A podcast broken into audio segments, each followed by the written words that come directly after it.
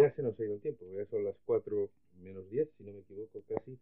Yo quería que me recordarais brevemente, ¿tenéis buena memoria? ¿Os acordáis de libretos? ¿Os acordáis de textos? Sí.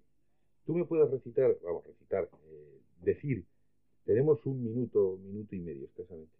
Algunos de los textos cortitos, de 30 segundos, alguna frase, un algo que a ti te haya impresionado de todas las obras que tú has hecho. Sí. Pues adelante. En la obra final de partida de, de Beckett eh, hay un personaje ciego, paralítico, mmm, encerrado en un búnker. El mundo por fuera se ha muerto y en su ceguera y en su necesidad de, de vida, Ham, el ciego paralítico dueño del mundo, grita.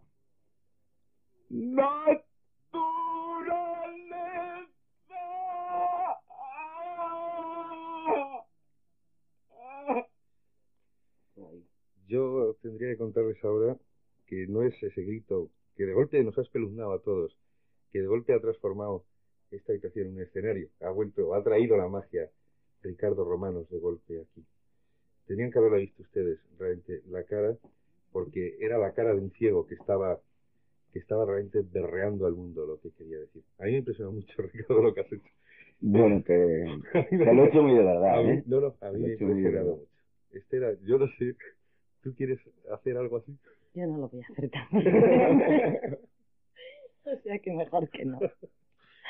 Bueno, pues así, de esa forma tan teatral, ponemos eh, punto final, ponemos la firma de Ricardo Romanos y Estela Quintana a este último programa antes de las Navidades. He tenido la suerte o la desgracia, suerte para el que lo hace y, y para ustedes que queda lo padecen, de que tanto 25 como día 1 pues cae en martes y la, la cesta de la víbora sigue cerrada.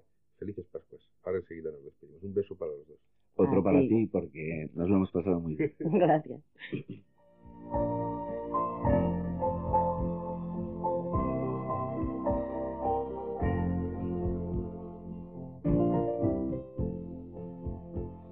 No faltaba ninguno. Papá Noel se hinchaba a canapés mientras le metía un rollo insoportable al burro de Belén, que no sabía dónde le habían puesto su pesebre.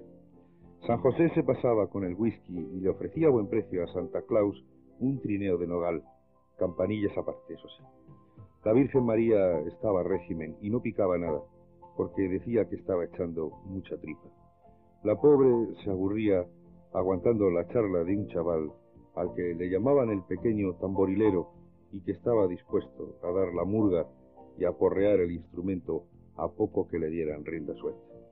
Fue una fiesta fantástica, de verdad. Ramón Nareces le vendía regalos a Melchor, que no quería comprar si no le hacían descuento por pagar al contado. Pepín Fernández igualmente se dedicaba al trapicheo y prometía mejores precios que su competidor. Y no le cobro elite, decía el negociante. Baltasar se marcaba un rock marchoso con los renos de Papá Noel que estaban pesadísimos.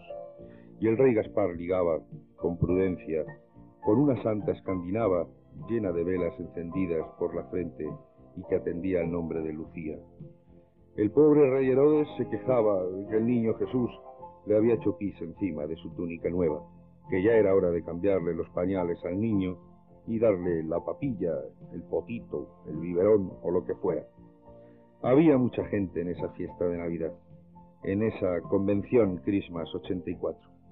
Gentes que habían venido del levante español vendiendo sus turrones y guirlaches, mazapaneros de Soto de Cameros y también de Toledo, enanos encargados de fabricar escumillón y bolitas brillantes, lavanderas, escapadas un ratito de sus belenes de barro y de plástico.